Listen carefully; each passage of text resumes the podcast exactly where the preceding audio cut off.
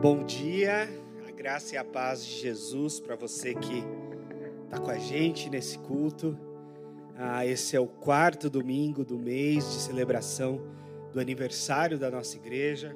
Acabamos de fazer três anos e estamos encerrando um tempo praticamente nesse mês, nesse espaço que estamos aqui, e já num horizonte de um novo espaço, e neste novo espaço, se Deus quiser, a volta dos cultos presenciais, uma reinauguração bonita que a gente quer fazer, aí voltar com tudo, com todo mundo vacinado, se Deus quiser, e nos cuidando, como sempre fazemos. E eu quero refletir um pouco com vocês sobre o passado, sobre a nossa história. Eu quero te convidar para a leitura em Hebreus, capítulo 11. É um, é um capítulo um pouquinho longo, mas eu quero ler com você porque esse é um dos capítulos mais belos ah, da Escritura. Ele nos traz um, uma referência belíssima a respeito da nossa história. E hoje eu quero que, se você em algum momento se sentiu assim meio perdido no mundo, dentre os bilhões de habitantes da Terra, se algum momento você, você se perguntou o que, que eu estou fazendo aqui nesse mundo, qual é o meu papel, ah, qual o sentido de estar aqui, eu quero tentar responder isso para você. O sentido da nossa vida e dizer para você, ou te lembrar pelo menos, que a gente não está perdido no mundo, que a gente não está solto no universo. Não. Nós estamos cumprindo um propósito de Deus nessa terra. Nós fazemos parte de um grande plano de Deus, redentor e salvador. E então, Hebreus 11. Hebreus capítulo 11. Sabe que a carta aos Hebreus é uma carta de autoria desconhecida, há muitas especulações sobre essa autoria, mas a real é que é desconhecida. E Hebreus era um dos nomes que se chamava o povo de Deus antigamente. Né? O povo hebreu, é, a língua deles é a língua hebraica e etc. Então, é uma carta destinada aos hebreus daquele tempo, dos tempos do Novo Testamento. E olha só, exemplos de fé, capítulo 11 dessa carta. Ora, a fé é a certeza daquilo que esperamos e a prova das coisas que não vemos, pois foi por meio dela que os antigos receberam um bom testemunho. Pela fé, entendemos que o universo foi formado pela palavra de Deus, de modo que aquilo que se vê foi que se vê foi feito por algo invisível. Pela fé, Abel ofereceu a Deus um sacrifício superior ao de Caim. Pela fé, foi reconhecido como justo quando Deus provou, aprovou suas ofertas, embora esteve morto. Por meio da fé, ainda fala. Pela fé, Enoque foi arrebatado, de modo que não experimentou a morte. Já não, já não foi encontrado, porque Deus o havia arrebatado pois antes de ser arrebatado, recebeu o testemunho de que tinha agradado a Deus. Sem fé é impossível agradar a Deus, pois quem dele se aproxima precisa crer que ele existe e que recompensa aqueles que o buscam.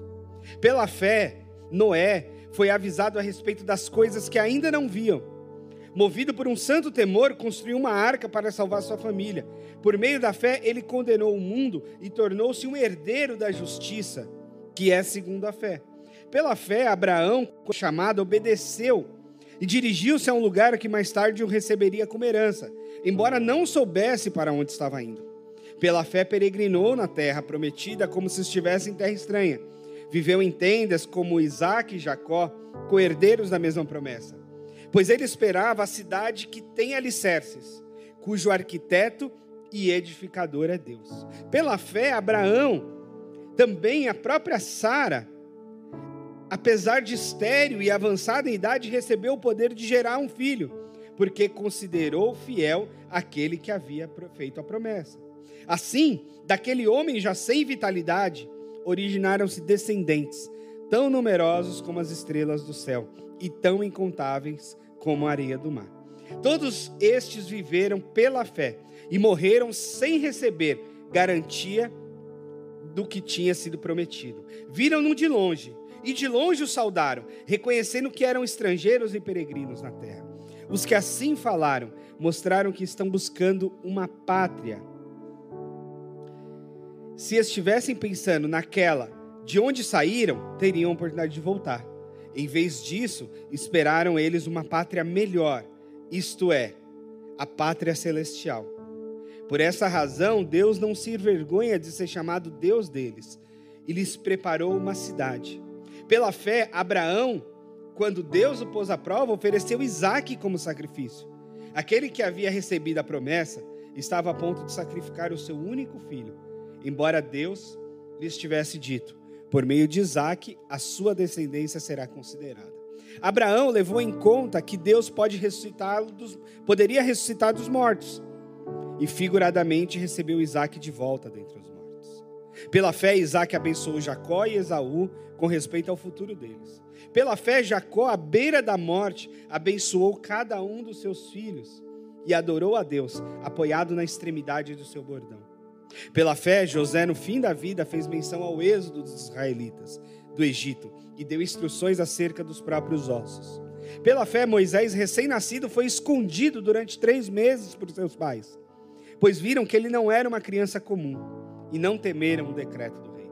Pela fé, Moisés, já adulto, recusou ser chamado filho da filha de Faraó, preferindo ser maltratado com o povo de Deus a desfrutar dos prazeres do pecado durante algum tempo. Por amor de Cristo, considerou sua desonra uma riqueza maior do que os tesouros do Egito, porque contemplava a sua recompensa. Pela fé saiu do Egito, não temendo a ira do rei, e perseverou porque via naquele que é invisível.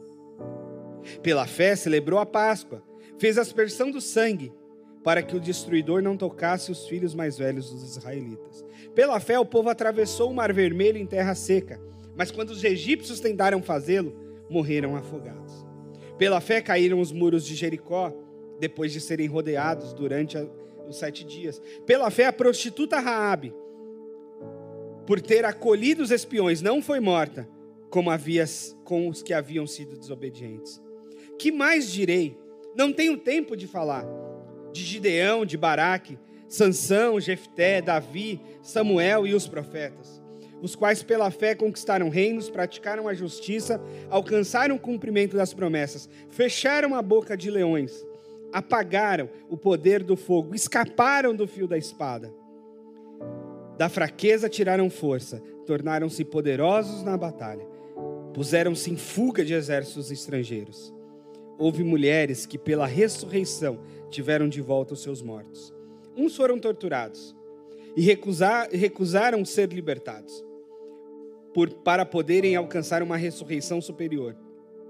Outros enfrentaram zombarias e açoites. Outros ainda foram acorrentados, colocados na prisão, apedrejados, cerrados ao meio, postos à prova, mortos ao fio da espada. Andaram errantes vestido de peles de ovelhas e de cabras, necessitados, afligidos e maltratados. O mundo não era digno deles. Vagaram pelos desertos e pelos montes, pelas cavernas e grutas. Todos estes receberam bom testemunho por meio da fé.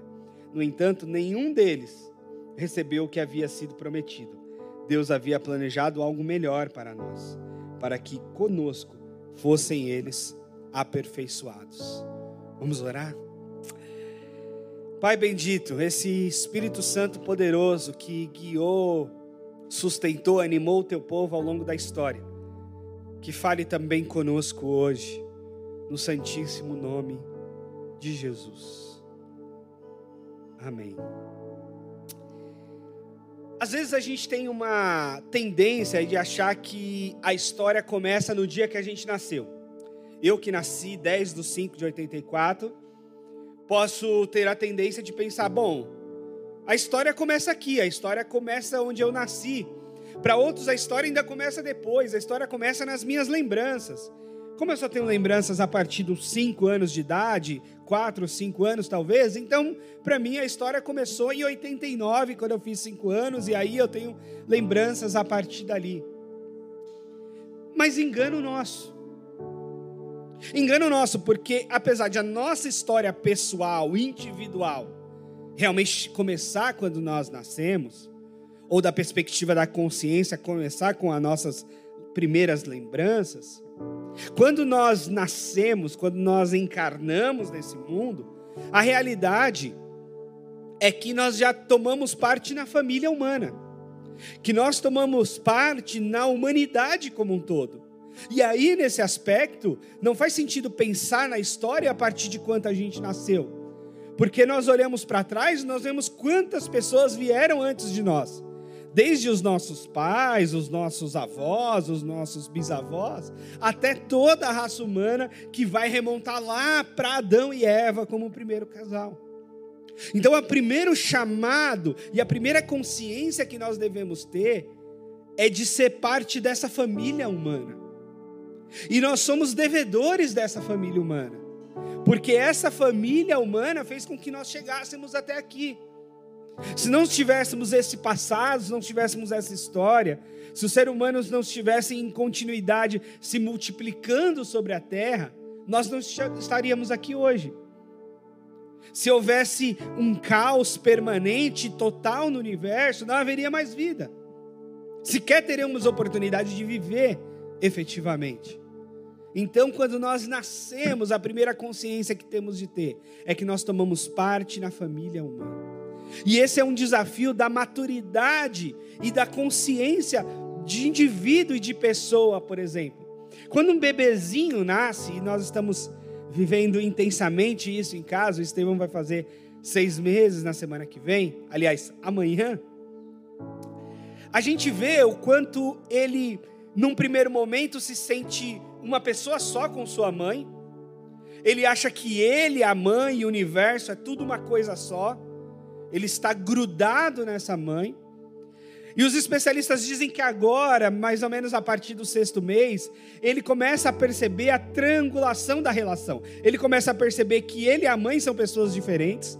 Tanto que ele começa a chorar na ausência da mãe, porque ele tem medo que essa mãe vá embora e não volte mais. E ele começa a perceber o pai nessa relação. Então ele percebe, opa, agora nós temos aqui três, não, não sou só eu e ela e nós não somos uma coisa só. Ele começa agora a criar um senso de personalidade e de, e de identidade. Mas esse senso de personalidade e de identidade, ele ainda é um tanto egoísta. Porque ele basicamente luta pela própria sobrevivência. Comunica com choro o que ele quer, e quando ele é atendido, ele se acalma. E essa é a lógica. Ele ainda não brinca com outras crianças, ele não sabe ainda interagir muito com outros da sua idade. Ele quer tudo para si, toda a atenção, todos os recursos, todo, tudo aquilo que pode ser feito ao redor dele, ele quer para si. E quer para si dentro de si. Ele está na fase oral, onde tudo que ele pega, ele põe na boca, é a forma como ele experimenta as coisas para dentro de si com a sua própria boca. E esse processo vai seguir ainda um tempo desse serzinho tão egoísta. E com o tempo a gente vai começar, ele vai começar a ganhar maturidade psíquica e nós vamos oferecer orientação para ele começar a entender o mundo ao redor, começar a entender as outras pessoas, começar a entender a partilha, começar a entender que ele não é o centro do mundo, embora pareça dentro de casa, ele não é. E o mundo não gira ao redor dele. Aos poucos ele vai entender isso, esperamos. O problema é que tem ser humano que não entende, né? Fica velho e acha que o mundo continua girando ao seu redor e chora todas as vezes que tem uma necessidade não atendida. Mas essa não, esse não é o caminho da maturidade. O caminho da maturidade é avançar para uma condição de fraternidade, para uma condição de humanidade, para se perceber como um dentro de um universo vasto e entender que a preservação da própria vida e da vida do outro, e o respeito por si, o respeito pelo outro, o compartilhamento de espaços e da própria vida, é um caminho de sobrevivência e de convivência social, comunitária, familiar e etc. Então a primeira consciência que a gente tem que ter todos nós, todo ser humano, é que nós tomamos parte na família humana quando nós nascemos. É que nós somos chamados por Deus a vivenciar essa humanidade. E isso é importante porque de vez em quando nós vemos alguns comportamentos e algumas ações, e infelizmente estamos numa convulsão mundial, ou, ou pelo menos a, a, numa preocupação mundial diante do, do governo talibã no Afeganistão, e aquilo conclama a, o nosso sentimento de misericórdia, ao menos. Mas aquilo Primeiro, é resultado de um fundamentalismo religioso, que não vai dar para a gente tratar aqui. Mas, alguns comportamentos que advêm daquele fundamentalismo religioso, nós podemos classificar como desumanos. É desumano com as mulheres, é desumano com as crianças, é desumano com as pessoas que não concordam com aquele regime. Então nós somos chamados à humanidade. E o pecado, uma definição que eu gosto muito de pecado é: o pecado é tudo aquilo que nos desumaniza, é tudo aquilo que nos afasta desse, desse ser humano criado à imagem e semelhança de Deus. Então, a primeira consciência da história que nós devemos ter é: nós somamos parte da família humana. E nós devemos nos espelhar em Cristo, o homem perfeito, e viver essa humanidade. E por outro lado, quando nós pensamos na perspectiva espiritual, podemos pensar que a nossa vida espiritual nasceu quando nós nascemos de novo. Talvez como quando fomos batizados nas águas, ou quando vivemos aquela experiência espiritual que, que mudou uma chave na nossa cabeça, e que a gente diz: não, agora eu sou de Jesus, agora tudo se fez novo, agora os meus pecados ficaram para trás, agora eu sou uma nova pessoa. É, verdade. Agora você tomou parte na igreja, agora você tomou parte nesse reino espiritual, agora o Espírito Santo passou a habitar em você. É verdade. Mas isso também não te faz o centro do mundo. Muito pelo contrário. Te faz parte de um grande plano redentor de Deus na história. Te faz parte nessa família da fé. O que também vem desde sempre. Eu gosto muito de quando o pastor Ariovaldo Ramos falou e me ensinou que Deus não está salvando pessoas, Deus está redimindo a humanidade. E eu gosto muito de pensar na Escritura Sagrada, nessa perspectiva da história da salvação, na perspectiva de que Deus que criou o universo, que, que criou a humanidade, que criou os animais, os vegetais e todo o ecossistema, e que, embora essa criação esteja corrompida pelo pecado, ele continua no seu plano de sustentação e de redenção de todo esse universo. E nós, quando tomamos consciência disso, nós devemos embarcar com Deus nesse grande plano de redenção, nessa grande história que Deus está conduzindo ao longo dos séculos e das gerações. Para mim, a lógica da Bíblia é a lógica da história da redenção de todas as coisas. Até porque a Bíblia termina com a promessa de um novo céu e de uma nova terra. Termina com uma restauração de todas as coisas. E Jesus dos evangelhos tem uma mensagem principal que é: o reino de Deus chegou. Esse reinado de Deus espiritual que era vislumbrado por esses homens chamados heróis da fé de Hebreus 11, foi vislumbrado um pouco por Abraão, outro pouco por Jacó, outro pouco é, por Isaac, ou por José, ou por Davi, ou pelos profetas, etc. Em Jesus foi encarnado e revelado. Eis aqui o reino de Deus. E a partir da nossa do nosso ingresso nesse reino pela fé, porque tudo isso acontece pela fé, nós tomamos parte nesse grande plano redentor de Deus. Então, o pensamento de que Deus abandonou esse mundo, o pensamento que Deus não se importa com esse mundo, o pensamento de que esse mundo é totalmente corrompido e não há nada que presta nele, não é um pensamento cristão. O pensamento cristão é outro. O pensamento cristão é: diante de um mundo corrompido, Deus continua engajado nele. Diante de um mundo que tem Talibã, que tem guerras, que tem morte, que tem fome, que tem miséria, Deus ainda continua engajado nesse mundo.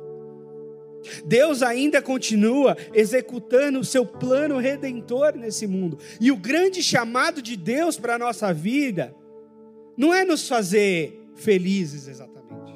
O grande chamado de Deus na nossa vida não é fazer com que a gente faça culto para Ele todo domingo. O grande chamado de Deus da nossa vida é a gente se engajar nesse grande plano redentor. E isso tira o peso ou uma consciência egoísta nossa de que Deus tem um plano maravilhoso para minha vida e eu sou o centro de tudo que Deus faz. E que tudo que Deus faz gira em torno de mim de repente. E das minhas ideias e dos meus desejos. Uma coisa muito interessante que eu percebi no povo judeu, no meu contato e nas minhas idas a Israel, é essa consciência de povo que eles têm. Isso é muito interessante. Porque não importa onde o judeu nasceu, e não importa se ele tem 5, 10, 15, 20 anos de idade, ele é filho de Abraão. Quando ele se refere ao holocausto, ele diz: Nós sofremos o holocausto, nós sofremos o exílio babilônico, nós sofremos a, o domínio romano, nós sofremos isso e aquilo, nós, o nosso povo, é a nossa história, são os nossos pais, são os nossos avós. Eles têm uma consciência disso tão forte, tão arraigada e tão alimentada, meio que naturalmente na sociedade. Então eles falam de Abraão como se Abraão de fato fosse o pai ou o avô deles. Quando está há 3, 4 mil anos atrás a história de Abraão. E a gente não tem isso. E a gente encontra dificuldade de prestar atenção nisso. E nós temos de ter essa consciência de que há 500 anos as nossas terras foram colonizadas, de que os indígenas são o nosso povo originário dessa terra. De que sim, o, o, os nossos antepassados negros foram sim escravizados nessa terra. Nós, o nosso povo, essa é a nossa história.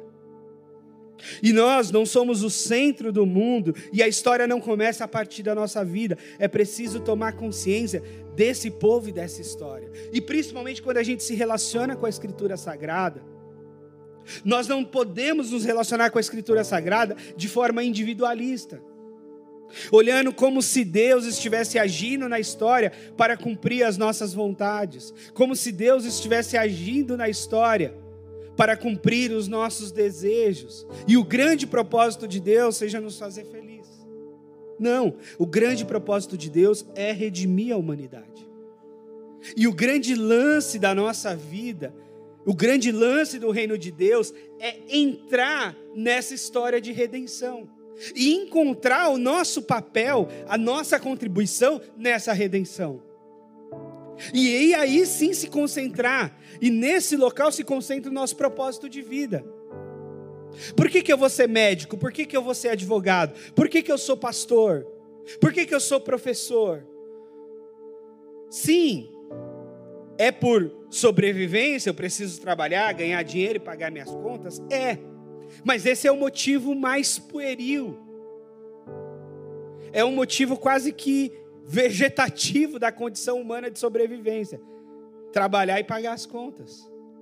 Mas o grande lance é a gente virar essa chave espiritual de pensar que nós estamos utilizando nossos dons e talentos em tal profissão, em tal trabalho, em tal área porque nós estamos cooperando com Deus para colocar um pouco de ordem nesse mundo caótico, para levar adiante a mensagem do seu reino, convidando toda a humanidade a ser povo de Deus, a ser redimida na história, e lançar sinais do reino de Deus aqui e agora nesse mundo, de um reino que se concretizará ali e além.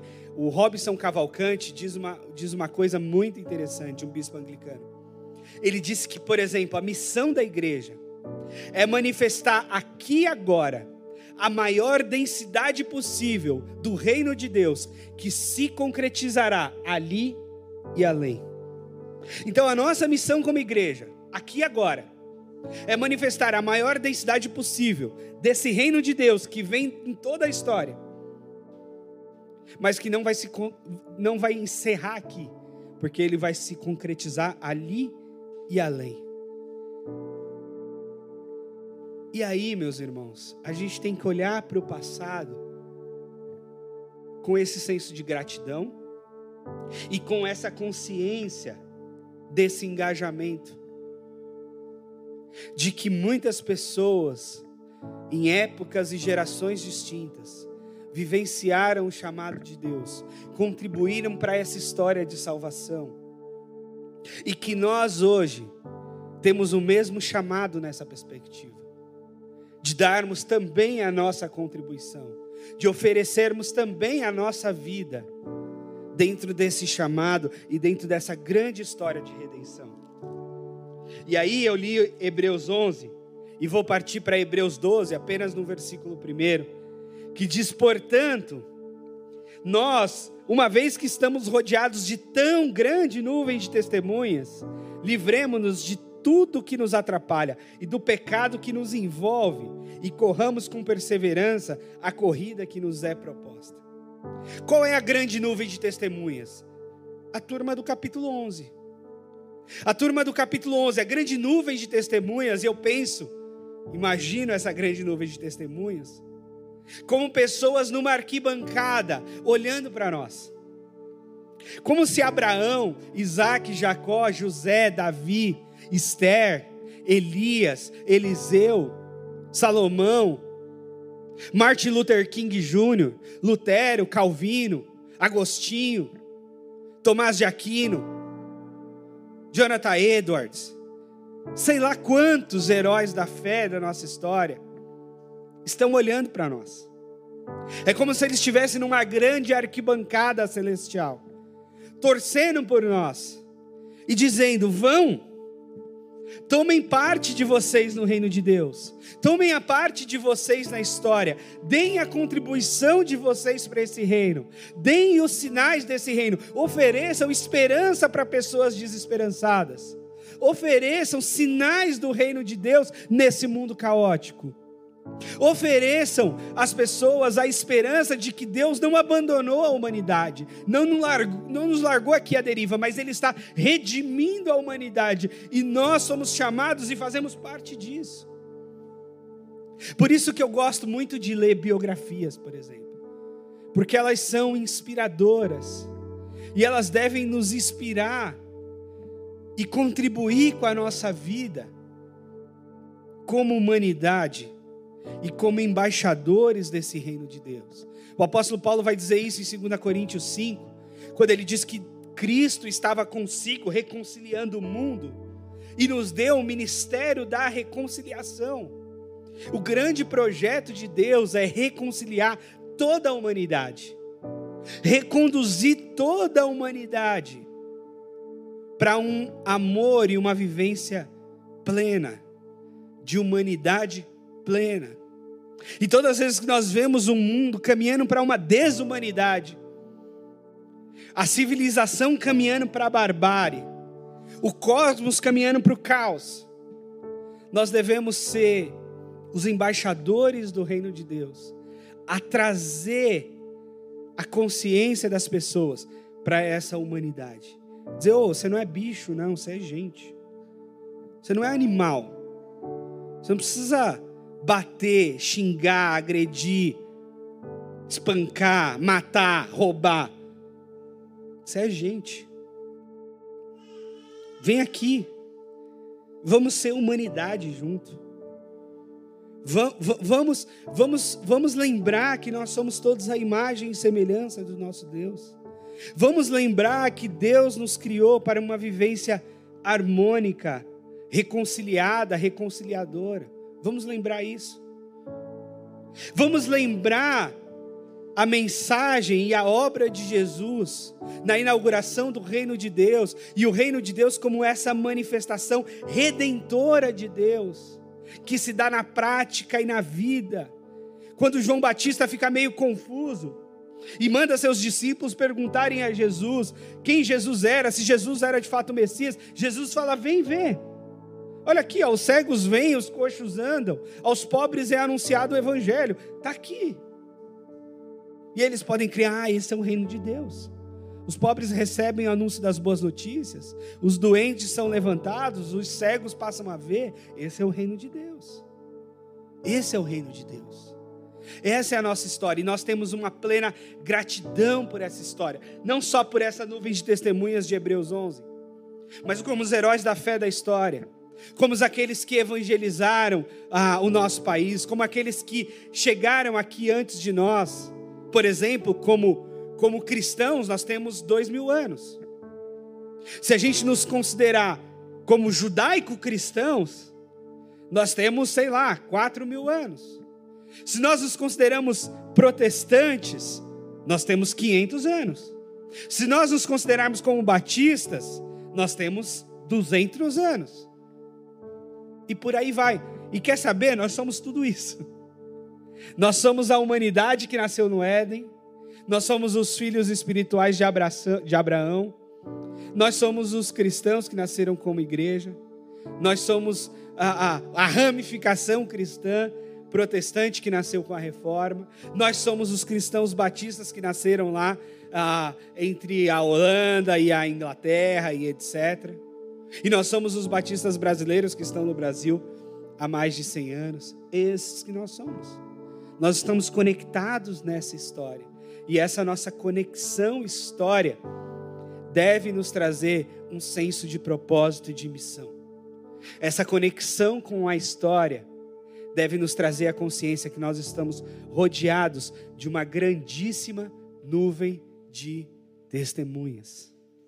E essa nuvem de testemunhas deve fazer com que a gente não se sinta senhores da história. Deve fazer com que cada um de nós não ache também que estamos perdidos nesse mundo, que estamos aí à toa, deixa a vida me levar, a vida leva eu. Não. A vida do cristão não é uma vida sem propósito, muito pelo contrário.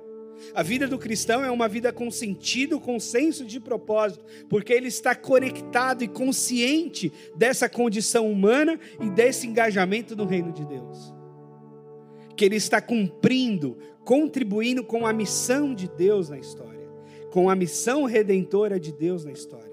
E nós, como uma igreja plantada aqui em São Paulo, nós estamos conscientes e engajados no que Deus está fazendo em São Paulo no que Deus está fazendo na nossa vida, no que Deus está fazendo na vida das nossas famílias, no que Deus está fazendo na nossa vida e querendo fazer no nosso trabalho, na nossa faculdade, no ambiente onde nós influenciamos e somos influenciados. E Deus quer nos usar dentro do seu grande plano redentor, dentro do seu grande plano salvador. Nós não estamos à deriva no mundo e por isso somos gratos a Deus porque nós temos sim senso de propósito, nós temos sim o porquê da vida. E diante do sofrimento, eu quero te lembrar disso. O Nietzsche, que foi um filósofo que se deteve a muitas questões complexas e dentre elas de, de, de sofrimento existencial, ele diz que só quem sabe o porquê da vida é capaz de suportar o como. E nós sabemos o porquê da vida. O porquê da nossa vida é a contribuição com o reino de Deus. O porquê da nossa vida é o engajamento na redenção humana. E a, e a partir desse porquê, nós podemos suportar qualquer como. Nós podemos suportar qualquer batalha. Nós podemos suportar qualquer coisa com a ajuda dos céus.